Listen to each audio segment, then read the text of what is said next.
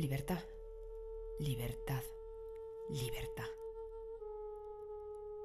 Religión, religión, religión.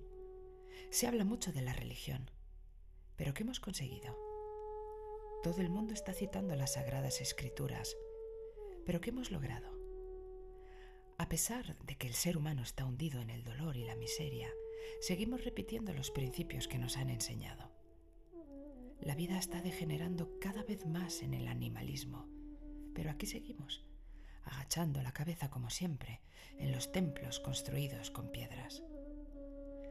Es posible que estemos tan absortos por palabras, unas palabras inertes, que hayamos perdido la capacidad de ver la verdad.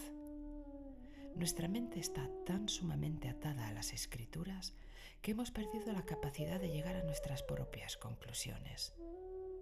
Probablemente, por este motivo, estemos en un abismo insalvable entre el pensamiento y la acción.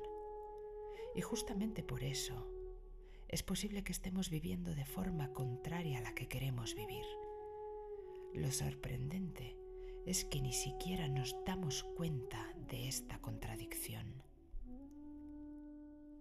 ¿Nos hemos quedado ciegos aunque nuestros ojos estén en perfectas condiciones?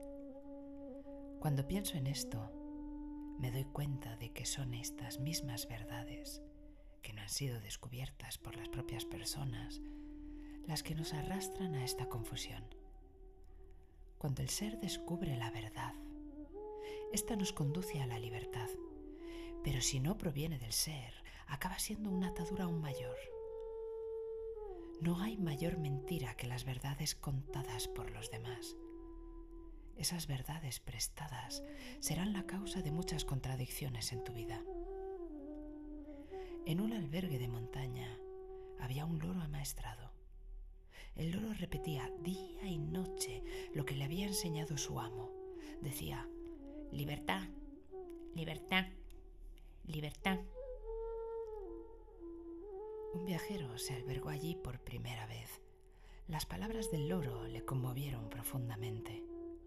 A este hombre le habían encarcelado varias veces en su país cuando luchaba por la libertad y cada vez que el loro gritaba Libertad, libertad, libertad.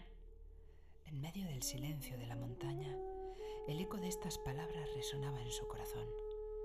Se acordaba de la época que había pasado en la cárcel, cuando en su fuero interno gritaba, Libertad, libertad, libertad,